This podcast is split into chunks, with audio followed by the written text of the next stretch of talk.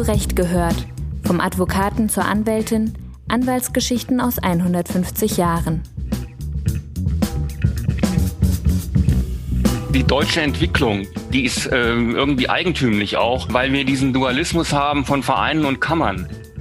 Insbesondere nach 87 gab es kaum ein Berufsfeld, in dem die BRAC und die, der DAV nicht unterschiedlicher Meinung waren. Die Kammern können nicht gegen den Staat aufmucken. In jüngerer Zeit äh, habe ich beobachtet, dass der Interessenwiderspruch dadurch entstanden ist, äh, dass natürlich die Vereine daran interessiert sind, einerseits ihre Fortbildung zu machen oder auch die Kammern Fortbildung anbieten. Ein Beispiel aus der jüngsten Vergangenheit zum Beispiel, wo ich fand, dass sie an einem Strang gezogen haben, war jetzt so diese Hochwassergeschichte jetzt in der Eifel, wo es dann äh, eben so war, dass äh, sowohl der DAV als auch die Kammern sich eben für die Kolleginnen und Kollegen eingesetzt haben. Hallo und herzlich willkommen zu einer weiteren Folge von Zurecht gehört, der Podcast-Serie des Deutschen Anwaltvereins. Unsere Podcast-Serie erscheint anlässlich des 150. Geburtstags des DAV in diesem Jahr. Wir werfen einen Blick zurück in die Geschichte, genauso behandeln wir aber auch Themen, die Anwältinnen und Anwälte heute bewegen. Mein Name ist Stefan Petro und ich bin Historiker aus Leipzig. Und mir gegenüber sitzt mein Kollege Tim Sander aus Berlin. Ja, hallo auch von meiner Seite. Mit unserer heutigen Folge wollen wir das Wechselspiel zweier Institutionen beleuchten. Und zwar das Wechselspiel von Deutschem Anwaltverein auf der einen und der Bundesrechtsanwaltskammer auf der anderen Seite. Beide Institutionen verstehen sich als Spitzenvertretungen der deutschen Anwaltschaft. Und jetzt wird es, wie wir später noch genauer hören werden, bereits etwas kompliziert. Denn die Aufgaben von DAV und Bundesrechtsanwaltskammer, der BRAC, sind sowohl unterschiedlich als auch überschneidend. Zumindest kann man das so interpretieren. Welche Spannungen, aber auch welche Möglichkeiten Möglichkeiten sich aus dieser Situation ergeben, damit beschäftigen wir uns heute. Doch bevor wir das tun, noch der Hinweis, dass wir eigentlich für heute eine andere Folge geplant hatten, nämlich zum Thema Pro Bono-Tätigkeit. Diese Folge ist, wie man so sagt, noch in der Pipeline, aber auch hier sind alle Gespräche bereits geführt und sie folgt in Kürze. Doch nun zum mitunter spannungsreichen Verhältnis zwischen Anwaltskammern und Anwaltvereinen. Ja, wir starten mit einem Blick in die Historie und gehen der Frage nach, wie und warum das Kammerwesen eigentlich entstanden ist. Hierzu haben wir gemeinsam mit Dr. Tillmann Krach einen Blick weit in das 19. Jahrhundert geworfen. Ja, noch ein paar Worte zur Person. Tillmann Krach ist seit 1990 als Rechtsanwalt zugelassen und seit 92 in eigener Kanzlei in Mainz tätig. Er ist Vorsitzender des Forums Anwaltsgeschichte und einer der profiliertesten Kenner der Historie der deutschen Anwaltschaft die deutsche Entwicklung, die ist äh, irgendwie eigentümlich auch, weil wir diesen Dualismus haben von Vereinen und Kammern. Und ähm, ursprünglich, also im, im 19. Jahrhundert, äh, gab es ja Kammern gar nicht, es gab aber Vereine. Und äh, die Vereine haben zum Teil Aufgaben wahrgenommen, die später den Kammern übertragen wurden. Also zum Beispiel äh, schon im Vormärz, also vor 1848, gab es Vereine. Man muss ja immer die regionale Zersplitterung in Deutschland im Hinterkopf behalten. Äh, deswegen war das auch immer sehr unterschiedlich. Aber grundsätzlich haben diese Vereine zum Beispiel Streit geschlichtet zwischen Anwälten und Klienten. Sie haben sich der Fortbildung und der Ausbildung gewidmet. Sie wollten generell dafür sorgen, dass der Anwaltstand mehr Ansehen bekommt. Äh, äh, in, in, im Deutschen Reich oder in den Ländern, muss man sagen. Und ähm, diese Disziplinarbefugnisse, die später den Kammern übertragen waren, waren zum Teil, aber auch nur zum Teil damals Vereinen übertragen. Also die Ausübung der sogenannten Ehrengerichtsbarkeit.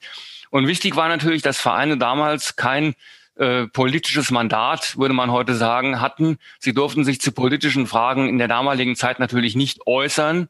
Ähm, das ist klar. Und ähm, dann gab es natürlich auch durch die gescheiterte 48er Revolution da einen gewissen Rückschlag. Ähm, man wollte sich an dem französischen Vorbild orientieren.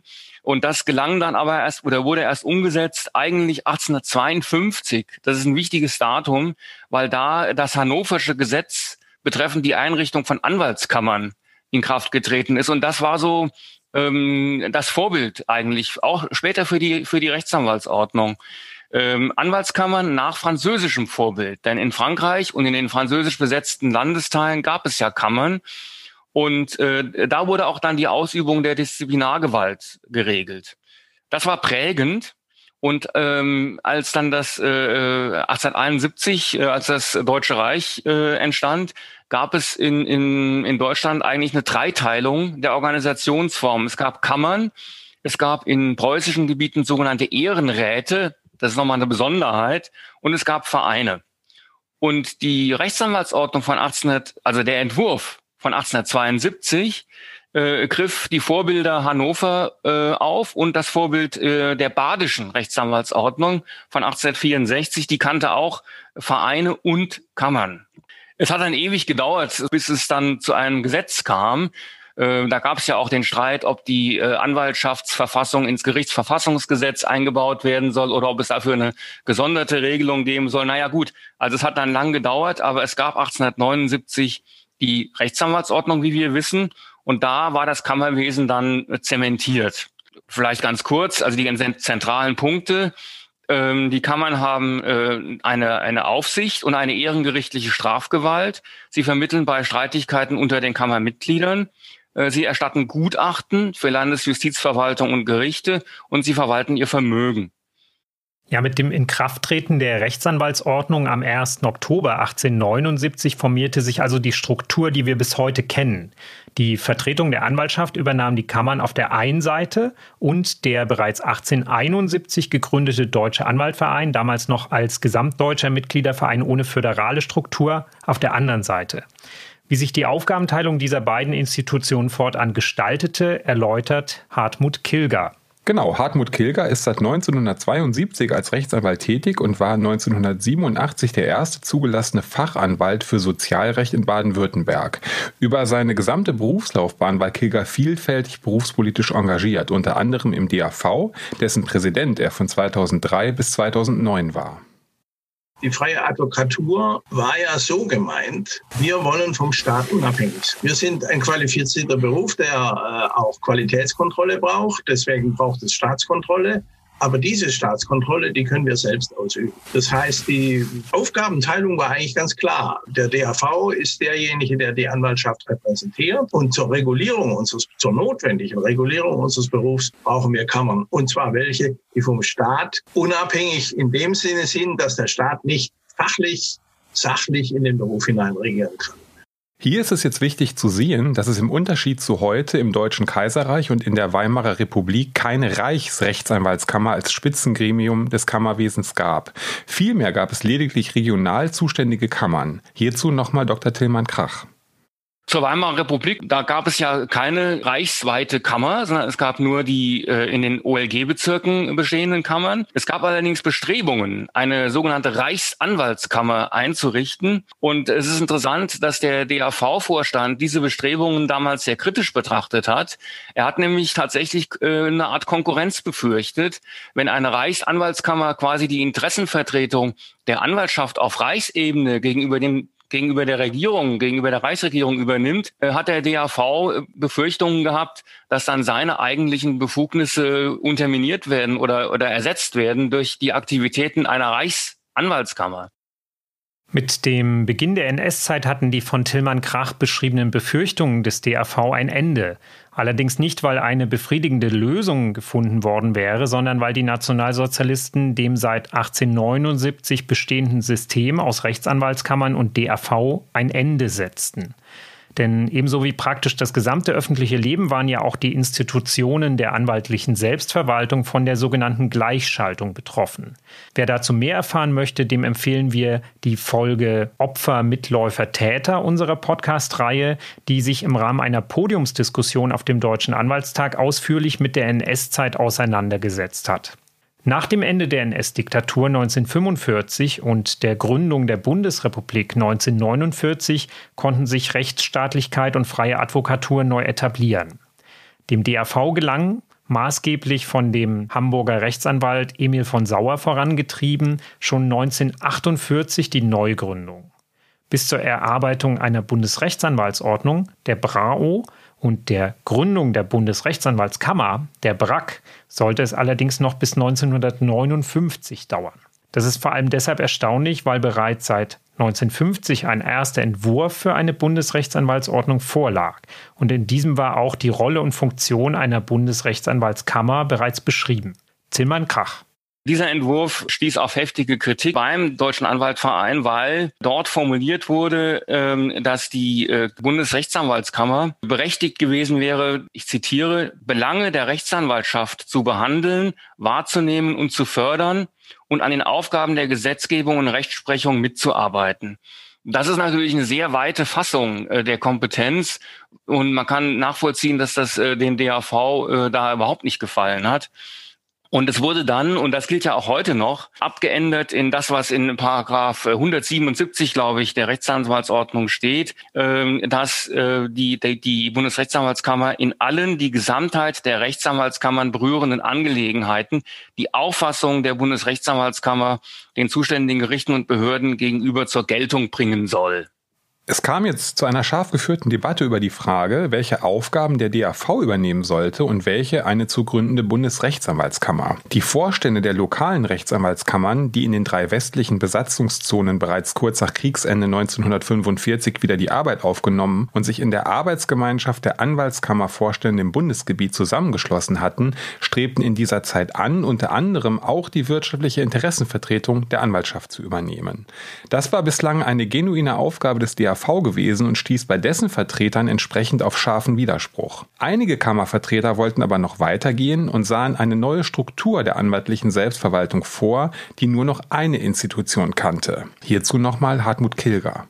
Die Arbeitsgemeinschaft der Kammern hat, ich sage das mal ganz böse, zeitweilig zumindest partiell versucht, Neubildung des DAV zu verhindern. Das äh, ist ja in der Geschichte von Emil Sauer, kann man das nachlesen. Und ich glaube bestimmt, ich glaube, dass die Politik eben auch jetzt nicht recht wusste, mit wem haben wir es dann eigentlich künftig zu tun. Also dass diese, diese klare Scheidung, die ich vorher dargestellt habe, hier ist der Regulierer der Anwaltschaft, hier ist der Interessenvertreter der Anwaltschaft, in dieser Zeit ähm, ins, Wanken, ins Wanken gerät, wackelig war und man eben dann nicht recht wusste, wohin. Ja, dem DAV gelang es aber bereits zu Beginn der 1950er Jahre, sich bundesweit zu etablieren und seine Stimme in die Debatte um die Ausgestaltung der Bundesrechtsanwaltsordnung einzubringen mit der Folge, dass nach vielen Diskussionen Ende 1957 ein mehrheitsfähiger Entwurf vorlag und in dieser Form trat die Bundesrechtsanwaltsordnung schließlich dann am 1. Oktober 1959 in Kraft. Seit diesem Zeitpunkt existierten DRV und Bundesrechtsanwaltskammer nebeneinander und das für drei Jahrzehnte auch durchaus harmonisch. Die Rollen waren ja verteilt. Einerseits die BRAC als Selbstverwaltungsorgan und Reguliererin, deren vielleicht wichtigste Aufgabe es war, die Einhaltung der sogenannten Standesrichtlinien, also des anwaltlichen Berufsrechts zu überwachen. Andererseits der DAV, der die Interessenvertretung der Anwaltschaft ausübte und sich unter anderem für wirtschaftliche Belange einsetzte. Mit dieser relativen Synergie war es 1987 aufgrund eines Beschlusses des Bundesverfassungsgerichts vorbei. Hierzu Hartmut Kilger. Die BRAC hatte nämlich ein Schlüsselerlebnis gehabt und das sind die Bastille-Entscheidungen. Die Bastille-Entscheidungen 1987 führten dazu, dass die Kammern gesagt haben, jetzt haben wir gar nichts mehr zu tun. Die Standesrichtlinien, die man als ganz wichtiges äh, Regulierungsmittel der Anwaltschaft benutzt hat, waren weggeschossen. Und Natürlich sind die Kammervertreter alles hochmögende Kollegen, gute Anwälte, die gesagt haben, wir müssen wir müssen sehen, dass die Kammern nicht überflüssig werden.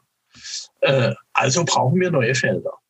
Und die haben sich schon in dieser Zeit in der, in der dedizierten Übernahme der Interessenvertretung der Anwaltschaft manifestiert. Und man war schon damals, äh, äh, fragte sich, wie kann das eigentlich weitergehen, wenn sowohl der Deutsche Anwaltverein wie auch die Bundesrechtsanwaltskammer die Interessen der Anwaltschaft. Da gibt es ja nur zwei Möglichkeiten. Entweder man verzettelt sich in, in äh, Gegnerschaften oder man versucht, gemeinsame, äh, gemeinsame Positionen aufzubauen. Ja, und hier muss man sagen, dass sich das Verhältnis von BRAC und DAV in den 1990er und vor allem den 2000er Jahren immer mehr zur Gegnerschaft entwickelte.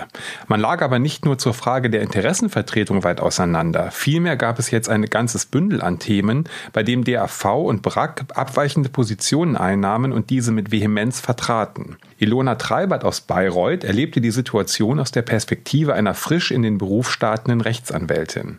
Einige Informationen zu ihrer Biografie. Ilona Treibert ist seit 1987 als Rechtsanwältin zugelassen und war 1997 die erste Fachanwältin für Familienrecht in Oberfranken. Sie ist zudem seit 2012 Mediatorin. Ilona Treibert ist seit 1999 Vorsitzende des Bayreuther Anwaltvereins und seit 2020 Präsidentin der Rechtsanwaltskammer Bamberg. Insbesondere nach 87 gab es kaum ein Berufsfeld, in dem die BRAC und die, der DAV nicht unterschiedlicher Meinung waren. Das hat sich dann richtig hochgeschaukelt. Es begann mit der Lokalisation, mit der Singularzulassung, überörtliche Sozietät, die Rechtsanwalts GmbH, bis dann hin zur neuen Berufsordnung. Und hier insbesondere äh, waren dann die Unterschiede in der anwaltlichen Werbung zu sehen. Die, ähm, da gab es äh, ganz unterschiedliche Positionen. Und das ist auch die Vorgeschichte dann zu den Ereignissen rund um 2005. Da spitzte es sich dann zu, als es um die Juristenausbildung ging. Da riet man sich äh, an dem vom DAV favorisierten äh, Spartenmodell. Die BRAC favorisierte das Y-Modell. Und dann ging es noch weiter äh, äh in die Interessenvertretung. Die wurde dann grundsätzlicher angegangen und äh, jeder sprach sich die Berechtigung, hier überhaupt Stellung zu nehmen, sprach sich jeder ab. Also das, das war, äh, da kann man sehen, dass das da also richtig, das kochte richtig hoch. Die Anwaltschaft zeigte indes immer weniger Verständnis für den sich zuspitzenden Konflikt ihrer Spitzenorgane, der von vielen nicht zuletzt als persönlich motivierter Revierkampf der jeweiligen Präsidenten empfunden wurde. Nicht wenige plädierten dafür, sich stärker aufeinander zuzubewegen, auch um mehr Kraft auf die für die Anwaltschaft insgesamt wichtigen Aufgaben verwenden zu können. Hierzu nochmal Ilona Treibert. Auch die Erkenntnis, dass äh, ständiger Streit sehr, sehr viel Kraft kostet und äh, der eigentliche Auftrag dann nicht mehr effektiv erfüllt werden kann. Das ist das, was ich so wahrgenommen habe. Also ich denke nicht, dass es von außen, sondern dass es eher von innen gekommen ist, dass äh, man, ja, einig, einigen bringt mehr. Also ein Begriff aus der Mediation, einigen bringt mehr. Und äh, da ist so die Reset-Taste gedrückt worden, dass man also doch mehr daran denken muss, äh, dass es um die Anwaltschaft in unserer Bundesrepublik geht. Und da waren plötzlich die Aufgaben doch wichtiger als das Ego.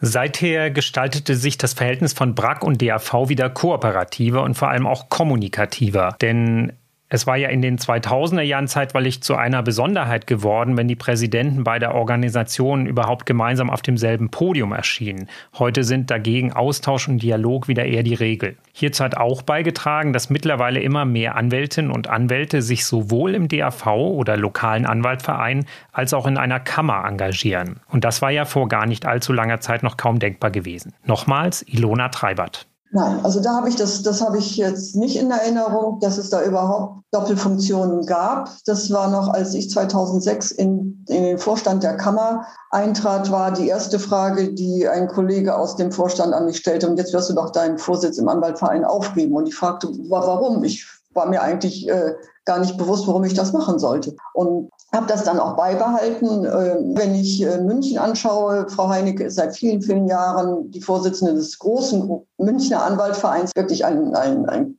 großer Verein, ist die Vorsitzende und auch gleichzeitig im Vorstand der Rechtsanwaltskammer und noch in verschiedenen anderen Positionen in der Kammer und auch im DAV. Oder ich denke an den äh, Kollegen Schons, der diese Funktion ausübt. Also da gibt es mittlerweile sehr viele, die an exponierter Stelle die, äh, die Möglichkeiten nutzen, für beide Organisationen ihr Bestes einzubringen. Dass die von Ilona Treibert angesprochene parallele Aktivität in Kammer und DAV von großem Vorteil für die Anwaltschaft insgesamt sein kann, hat uns der soeben bereits erwähnte Herbert P. Schons an einem konkreten Beispiel erläutert. Einige Informationen zu seiner Person. Herbert P. Schons aus Duisburg, seit 1978 zur Anwaltschaft zugelassen, ist Notar AD und war bis 2021 Fachanwalt für Verkehrsrecht. Seit vielen Jahren ist Schons in den Berufsorganisationen der Anwaltschaft engagiert. Unter anderem von 2012 bis 2020 als Präsident der Rechtsanwaltskammer Düsseldorf sowie von 2011 bis 2021 als Vizepräsident des DAV. Also ich erinnere mich beispielsweise daran, dass ich auf Einladung des damaligen Präsidenten DAV, Herrn Professor Ewer, und des damaligen Präsidenten der BRAC, Herrn Filges, zu einem Drei-Personen-Treffen geladen worden bin, zum Sechs-Augen-Gespräch nach Berlin. Das habe ich auch gerne wahrgenommen, weil es da so ein bisschen hakte hinsichtlich des zweiten Kostenrechtsmodernisierungsgesetzes, was alle wollten, aber wo es eben bestimmte Dinge gab, wo damals noch äh, Die Frage war, wie kommen wir hier zusammen? Und jedenfalls, das ist nicht meine eigene Beurteilung, hat mir mitgeteilt, dass das damals geholfen hat. Und es ist dann ja auch äh, zeitgerecht und fristgerecht zum entsprechenden Gesetz gekommen. Es gibt aber nach wie vor ein Feld, auf dem sich BRAC und DAV durchaus als direkte Wettbewerber begegnen. Dabei handelt es sich um die berufliche Fort- und Weiterbildung. Anwältinnen und Anwälte sind laut Bundesrechtsanwaltsordnung dazu verpflichtet, sich regelmäßig und umfassend fortzubilden. Dementsprechend offerieren sowohl BRAC als auch DAV Fortbildungsveranstaltungen. Die BRAC unter anderem über das Deutsche Anwaltsinstitut und der DAV über die Deutsche Anwaltakademie. Den Fortbildungsveranstaltungen kommt aus Sicht der Vereine aber noch eine weitere wichtige Aufgabe zu. Hierzu nochmal Herbert P. Schons. In jüngerer Zeit äh, habe ich beobachtet, dass der Interessenwiderspruch dadurch entstanden ist, äh, dass natürlich die Vereine daran interessiert sind, einerseits ihre Fortbildung zu machen, also beispielsweise wenn sie Fachanwalt werden oder bleiben wollen, und auch die Kammern Fortbildung anbieten. Und da sagen insbesondere jetzt nicht mehr so stark wie früher, aber es gab solche Zeiten, wo manche örtlichen Vereine gesagt haben, damit womit wir werben können, unsere Mitglieder werben können, nämlich Fortbildung, möglichst preiswert, da kommt ihr als Selbstverwaltung und eigentlich Aufsichtsbehörde uns ins Gehege. Da ne-, nehmt ihr uns die Möglichkeit, äh, attraktiv aufzutreten. Das ist ja das, das große Problem heute. Wir, heute fragt jeder, wenn er irgendwo etwas ausgibt oder irgendwo eintritt, was habe ich denn davon? Was kriege ich denn dafür? Ja? Und da müssen wir natürlich als, als Anwaltsverein vor Ort sehen, was sie bieten können. Ja? Auch da ist es so, dass das, sagen wir, das gesellschaftliche Zusammenwirken von den Vereinen vor 40 Jahren, als ich anfing, oder zwar 43 Jahren, noch ein ganz anderes war äh, als heute. Da gab es deutlich weniger Anwälte und äh, da traf man sich noch, da gab es Stammtische oder ähnliches. Ja? Da gingen auch normalerweise die Kolleginnen und Kollegen in ganz großer Zahl zu der sogenannten Jahreshauptversammlung. Wir sind hier in Duisburg immer noch ganz gut aufgestellt, was die Resonanz angeht. Aber das ist natürlich in keinem Verhältnis zur Mitgliederzahl. Ja? Also ich sage Ihnen mal, wenn ein Verein heute 650 Mitglieder hat und Sie haben 50 Leute auf der Jahreshauptversammlung oder gar 60, dann äh, haben Sie aber schon gute Arbeit als Vorsitzender geleistet. Und äh, ja, da müssen Sie eben sehen, dass Sie was anzubieten haben. Das Thema Mitgliedergewinnung ist, wie wir eben gehört haben, für den DAV von großer Relevanz. Wie viele Vereine und Verbände leidet auch der DAV darunter, dass die nachwachsende Generation eine freiwillige Mitgliedschaft in der eigenen Berufsorganisation nicht mehr als selbstverständlich ansieht. Viele junge Anwältinnen und Anwälte engagieren sich eben lieber themenbezogen und temporär in Projekten statt im lokalen Anwaltverein. Oder sie sind, um es mit dem Titel der heutigen Folge zu sagen, eben Mitglied der Kammer und gut. Diejenigen, die sich von der nach außen vielleicht etwas biedermeierlich anmutenden Vereinsstruktur nicht abschrecken lassen, haben in unseren Interviews aber wiederholt berichtet, wie viel sie durch die freiwillige Mitgliedschaft im Anwaltverein gewinnen besonders das Forum Junge Anwaltschaft innerhalb des DAVs hier zu nennen. Das betont unter anderem Ruth Nobel, die seit 2010 als Rechtsanwältin mit Schwerpunkt Sozial- und Familienrecht in Bochum tätig ist. Frau Nobel arbeitet seit 2017 zudem als Notarin und sie ist seit 2021 Vorstandsmitglied im DAV. Wir warten jetzt am Wochenende diese Veranstaltung, die heißt Start in den Anwaltsberuf, die gibt es schon sehr lange. Und da erzählen oder erklären wir innerhalb von zwei Tagen ähm, den jungen Kolleginnen und Kollegen, entweder die gerade gestartet sind oder die noch überlegen, sich äh, zum Beispiel äh, gerade selbstständig zu machen, wie man rein praktisch ähm, ja, das vollziehen kann. Also es werden immer einige Berichte und da habe ich auch referiert, wie man zum Beispiel als selbstständige Kollegin sich äh, selbstständig dann tätig sein kann, aber auch wie man im Angestelltenverhältnis oder in einer Großkanzlei hat jemand berichtet.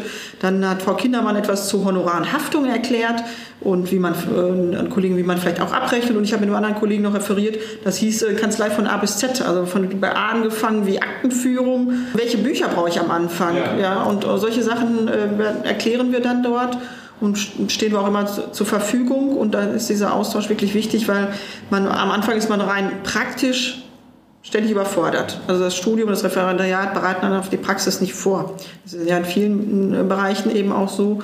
Ähm, und deshalb ist da diese Vernetzung und dieser Austausch ganz, ganz wichtig und der wird eben auch äh, gefördert und gefordert. Der hat mir am Anfang auch sehr geholfen, ähm, obwohl ich eben auch noch äh, schon ältere Kolleginnen und Kollegen als Ansprechpartner auch hatte. Ähm, aber trotzdem ne, mag ich diesen Austausch, der, der hat mich wirklich weit nach vorne gebracht, auch gar nicht missen. Und dann habe ich mir überlegt, wenn ich das jetzt mache, dann möchte ich es gerne sozusagen auch weitergeben.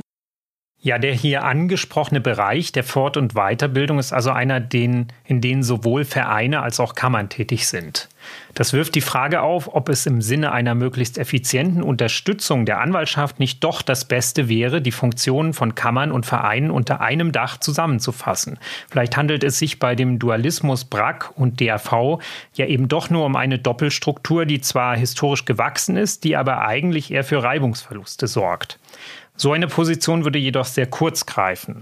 Wie Herbert P. Schons zu bedenken gibt, sind eine ganze Menge Fälle denkbar, in denen eine Arbeitsteilung oder auch eine Art Firewall zwischen Kammern und Vereinen aus Sicht der Anwältinnen und Anwälte Sinn hat.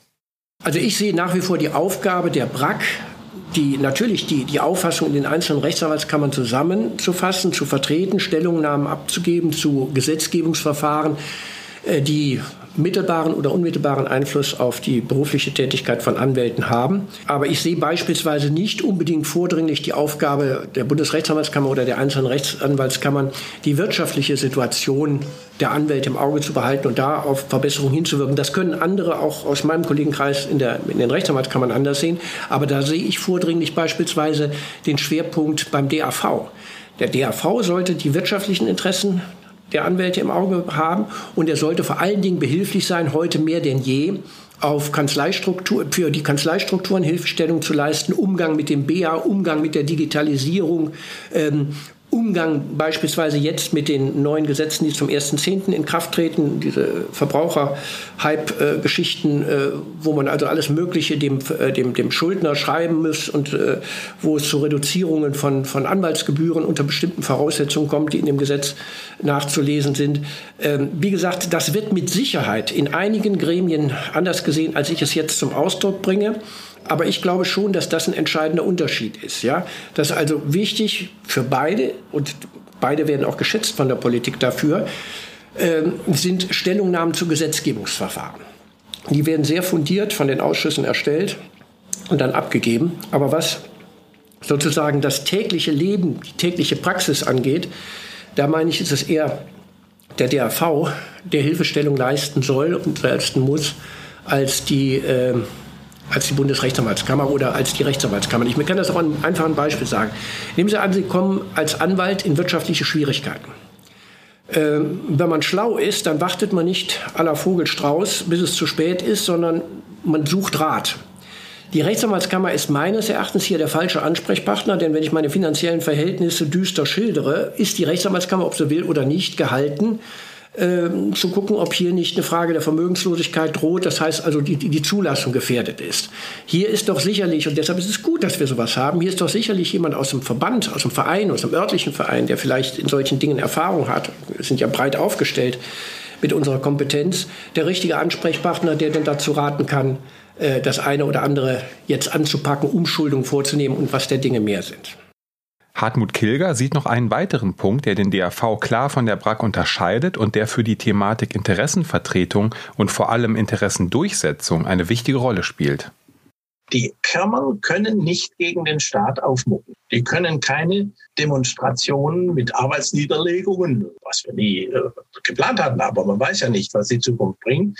Äh, das heißt, sie stehen natürlich in gewisser Weise am Gängelband der Aufsicht wenn die Aufsicht zugreift, müssen die Kammern gehorchen. Sie können auch nichts machen, was nicht im Gesetz steht. Und äh, deswegen waren wir immer der Meinung, diese Kampagnefähigkeit, die muss der DRV haben. Die ist notwendig und die Kammern dürfen die nicht beschränken. Dennoch der Grundton zwischen den beiden Institutionen ist heute kooperativ, was sich jüngst und nicht zum ersten Mal in einer gemeinsamen Initiative für die Anwaltschaft zeigte. Hierzu nochmal Ruth Nobel.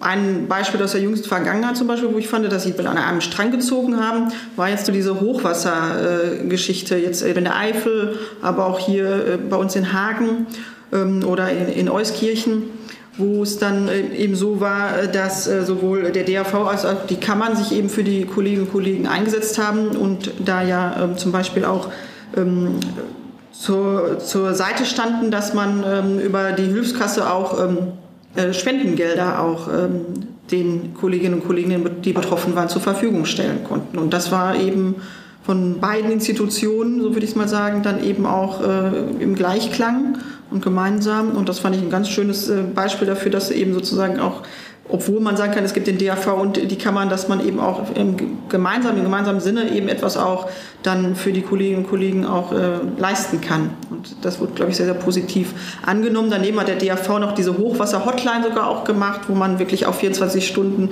anrufen konnte, wenn man Sorgen hatten, die ja auch wirklich sehr gut angenommen wurde. Dass es für die Anwaltschaft von großem Vorteil ist, zwei Berufsinstitutionen zu haben, die bestenfalls gut interagieren, betont auch Herbert P. Schons. Ich glaube schon, dass wir zwei starke Verbände brauchen und ich halte es auch nicht für falsch, wenn teilweise die Positionen unterschiedlich eingenommen werden. Aber ich sage immer, wir sind hier keine Automobilkonzerne, die sich als Konkurrenz betrachten sollten. Wer macht den größeren Umsatz, ob nur Audi, Mercedes oder BMW, sondern unser erstes Interesse sollten unsere Mitglieder sein, ob das nun äh, Pflichtmitglieder sind oder gewählte bzw. geworbene Mitglieder. Es geht um die Interessen der Anwaltschaft und das kann ich vielleicht noch hinzufügen. Da hat es natürlich eine Institution wie die BRAC einfacher, weil sie eben nicht auf Mitgliederwerbung angewiesen ist, äh, Positionen einzunehmen, die nicht überall gutiert werden, äh, während der DAV natürlich darauf achten muss, dass er ziemlich breit aufgestellt ist. Das sind ja praktisch, homogen ist unsere Anwaltschaft ja sowieso nicht mehr, äh, das sind ja praktisch alle Anwaltsstrukturen, Gott sei Dank, ich freue mich darüber, Mitglieder, ob das nur Großkanzleien sind, ob das Inkassokanzleien sind, also die einzelnen Anwälte äh, oder ob das kleinere und mittlere Kanzleien sind. Das macht es natürlich schwierig, gerade bei den wichtigen berufspolitischen Fragen, die wir im Augenblick haben, äh, das so auszutarieren, dass man äh, auf der einen Seite Leuten nicht auf die Füße tritt, also Mitglieder verliert, auf der anderen Seite aber durchaus sich so positioniert, dass man klare Kante zeigt. Und ich meine, bisher macht das der DAV ganz gut. Mit der Zulassung zur Anwaltschaft geht die pflichtmäßige Mitgliedschaft in einer Rechtsanwaltskammer einher. Die Mitgliedschaft im DAV hingegen ist freiwillig. Wir haben unsere Interviewpartnerinnen und Partner daher gefragt, mit welchen Argumenten sie junge Anwältinnen und Anwälte davon überzeugen würden, in Anwaltvereine einzutreten und sich zu engagieren. Und man muss ganz klar sagen, ein Aspekt ist so gut wie immer an vorderster Stelle genannt worden. Dazu abschließend ein kurzes Plädoyer von Hartmut Kilger. Das sind die Arbeitsgemeinschaften. Das kann ich nur mit voller Überzeugung sagen, dass der Anwalt, der sich auf eine bestimmte, äh, auf einen bestimmten Bereich spezialisiert, und es geht, glaube ich, gar nicht mehr ohne irgendeine Spezialisierung, dass der in den Arbeitsgemeinschaften des DRV die entscheidenden Leute trifft, die für sein berufliches Fortkommen von Entscheidung, von, äh, von wesentlicher Bedeutung sind es ist ja nicht so, dass die Kollegen einem die Mandate zuschicken oder zuschieben. Im Gegenteil, das sind ja lauter Wettbewerber. Aber man, man kennt die Welt, die da besteht. Man äh, kriegt die neuesten Entwicklungen mit. Und es ist schon so, wenn ich einen Sozialrechtsfall aus Hamburg bekomme, frage ich den Mandanten, ob er denn wirklich mich beauftragen. Ich wüsste einen in Hamburg, der das machen könnte. Und dann weiß ich, dass ich dem eine absolut zuverlässige Empfehlung gebe weil ich kenne ihn aus der Arbeitsgemeinschaft. Ich werbe im Kollegenkreis, wenn die mich fragen, soll ich in DAV, immer mit dem Argument der Arbeitsgemeinschaften. Und aus dem Feedback, das ich dazu habe, weiß ich, dass das auch nützt. Und damit geht unser heutiger Podcast zu Ende. Wie schon erwähnt, folgt in Kürze und diesmal auch ganz bestimmt unsere geplante Folge zum Thema unentgeltliche anwaltliche Leistungen mit dem Titel Von der Armenhilfe zum Pro Bono-Mandat.